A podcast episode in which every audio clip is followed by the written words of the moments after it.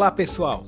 No podcast de hoje vamos falar sobre cronoanálise, algumas práticas mais comuns, alguns conceitos, entre outras coisas. O estudo de tempos foi introduzido por Frederick Taylor no final do século XIX para a determinação de tempos padrão. O estudo de movimentos foi desenvolvido pelo casal Gilbert para melhoria de métodos de trabalho, na mesma época. O estudo de tempos originalmente recebeu maior importância que o estudo de movimentos. Ambos passaram a se complementar apenas a partir de 1930. O estudo de tempos e movimentos visa atender os seguintes objetivos: desenvolver um processo de menor custo, padronizar o processo, determinar o tempo gasto por uma pessoa qualificada e treinada trabalhando em ritmo normal na execução de uma tarefa. Esse tempo é denominado de tempo padrão. E treinamento dos operadores conforme o padrão, de, uh, o padrão conforme o método definido e estabelecido. Nesse momento é preciso diferenciar então cronometragem de cronoanálise. A cronometragem é apenas a medição de tempos, enquanto a cronoanálise é a utilização da informação vinda da cronometragem como ferramenta para a melhoria do resultado da operação. Partindo desses conceitos, tem-se que a cronoanálise é um processo de mensuração e determinação dos tempos padrão de um processo, a partir da cronometragem. A cronometragem pode ser executada através de duas formas. Método contínuo. Inicia a cronometragem no primeiro elemento produzido e conclui ao final de todos os ciclos. Por exemplo, começa a cronometragem e vai contando o número de peças produzidas durante 3 minutos, 5 minutos, 10 minutos e ao final desse tempo uh, faz a média né, do tempo total dividido pelas peças produzidas nesse período. Ou o método repetitivo. Então, o cronômetro é zerado a cada novo ciclo, a cada nova peça. Quando executar um dos métodos ou outro, aí depende uh, principalmente da preferência do cronoanalista, mas também do tipo de processo. Um processo que as peças uh, têm uma produção mais rápida, coisa de segundos, então sugere-se o método contínuo. Tu estabelece ali um tempo, 3, 4, 5 minutos, e quantas peças nesse tempo. Para peças cuja produção é mais longa, cuja operação é mais demorada, sugere-se o método repetitivo. Tu vais considerando peça por peça. Alguns objetivos da cronoanálise. 1. Uh, um, determinar a capacidade instalada de produção, a capacidade diária, a capacidade por hora, tá? Semanal, mensal. 2. Balanceamento da mão de obra e recursos. Quantas pessoas são necessárias, quantas, uh, quantas operações a pessoa vai executar, quais máquinas vai operar, para que nenhuma pessoa ou nenhuma máquina fique ociosa ou uh, o menos ociosa possível. A gente sabe que o, a situação ótima é, é impossível, por isso é preciso sempre melhorar, sempre ir melhorando o balanceamento.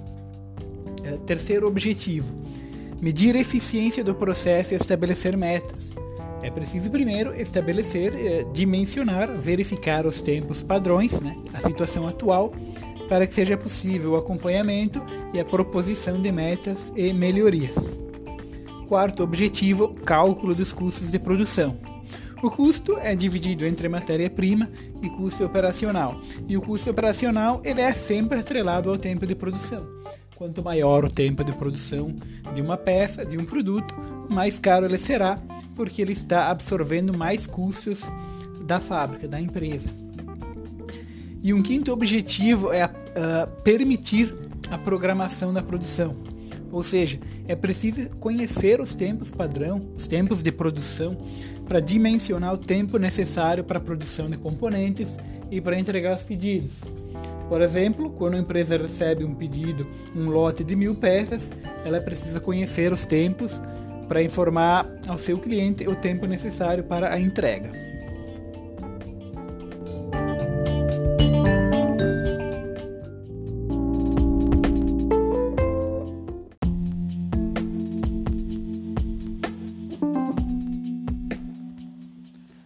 Aplicações da cronoanálise. A cronoanálise ela é tradicionalmente ela é mais falada para a manufatura do chão de fábrica.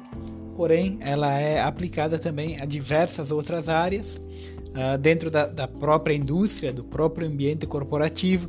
Pode ser aplicada na separação de pedidos, em tarefas administrativas, mas também pode ser aplicada para dimensionar uh, clientes em supermercado, o fluxo dos clientes dentro do no caixa, nas seções de uma loja, de um supermercado, operações portuárias e, e nos aeroportos, né?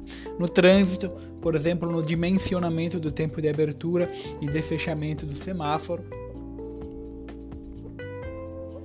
Etapas da cronoanálise.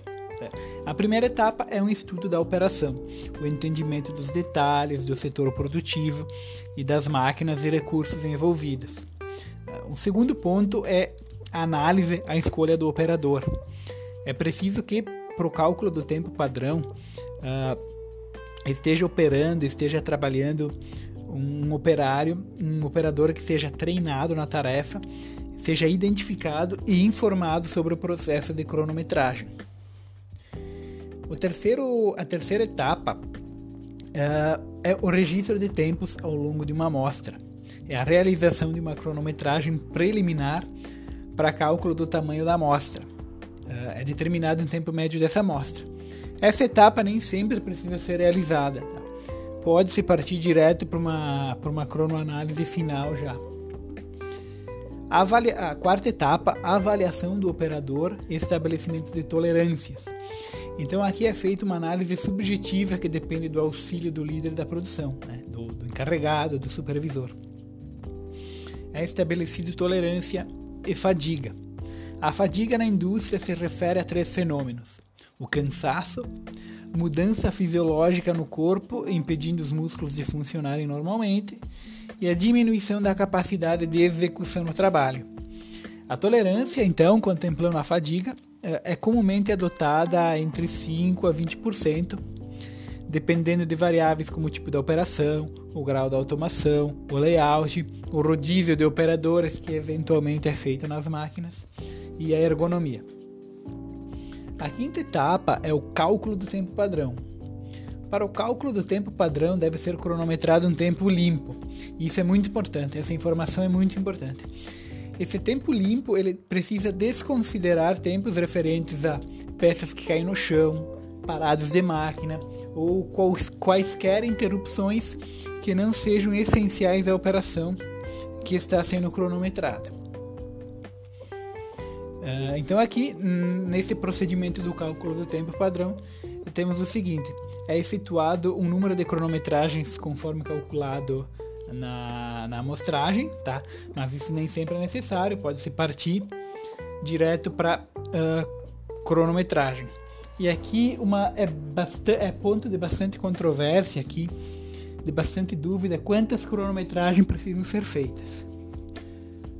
O, um aspecto importante é que essas cronometragens precisam ser diluídas no decorrer do dia, durante a, no decorrer de uma semana, para que sejam verificados tempos no período da manhã, no período da tarde, se houver um, um turno noturno, tá?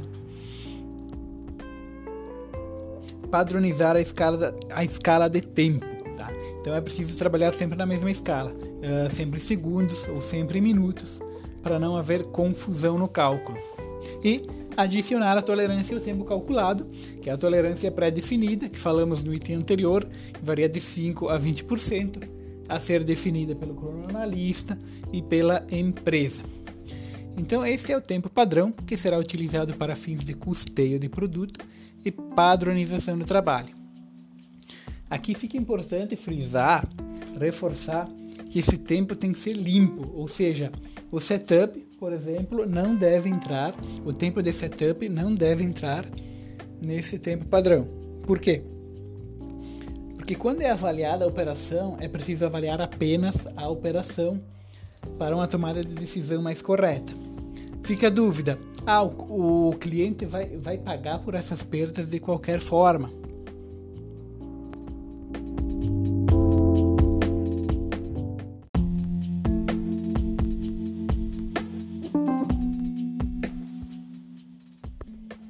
como assim o cliente vai pagar isso de qualquer forma? Porque se esse tempo, essas perdas, esse setup não for colocado no tempo padrão, ele vai acabar, uh, essa perda vai acabar sendo absorvida pela margem de contribuição de qualquer forma.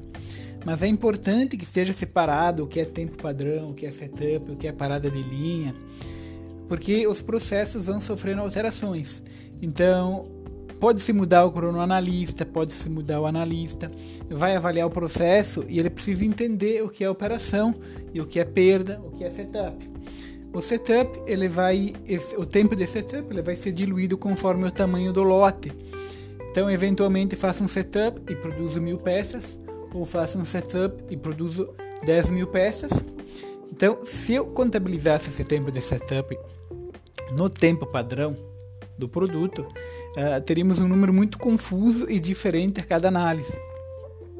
Assim como se, uh, por exemplo, para uma perda por alimentação, se trocássemos o fornecedor e a embalagem do produto uh, passar a ser diferente, vai haver um impacto na alimentação do processo.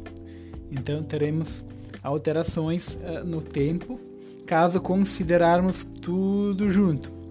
Por isso a importância de separar o que é operação limpa, essencial, uh, que agrega valor na peça, e o que é fator uh,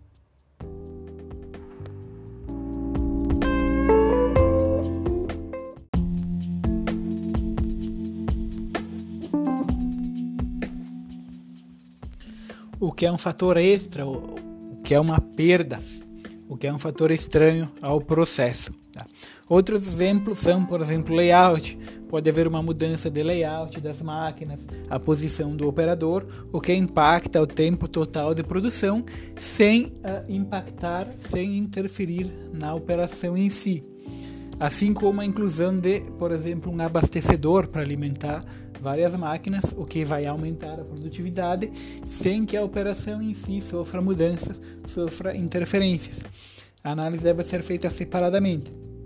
Quando estabelecemos um tempo padrão da operação limpa, uh, podemos cobrar uma produtividade de 70%, 80%, porque sabemos que vão haver parada de linhas, vai haver setup, entre outras perdas. Caso o tempo padrão seja dimensionado diluindo setup e paradas uh, de diversos tipos, é preciso cobrar uma produtividade de 100%, pois essas perdas já estão contempladas no tempo padrão. Só que essas perdas mês a mês sofrem variação, dia a dia sofrem variação e se torna uh, impossível distinguir o que é perda na operação, o que é uma produção mais lenta e o que é perda por setup, perda por parada de manutenção, entre outras paradas. Ferramentas de cronoanálise. O cronômetro e a prancheta ainda são os objetos mais utilizados para cronoanálise, mas atualmente já existem ferramentas mais avançadas, como aplicativos e softwares para filmagem, em que a operação pode ser gravada e analisada posteriormente.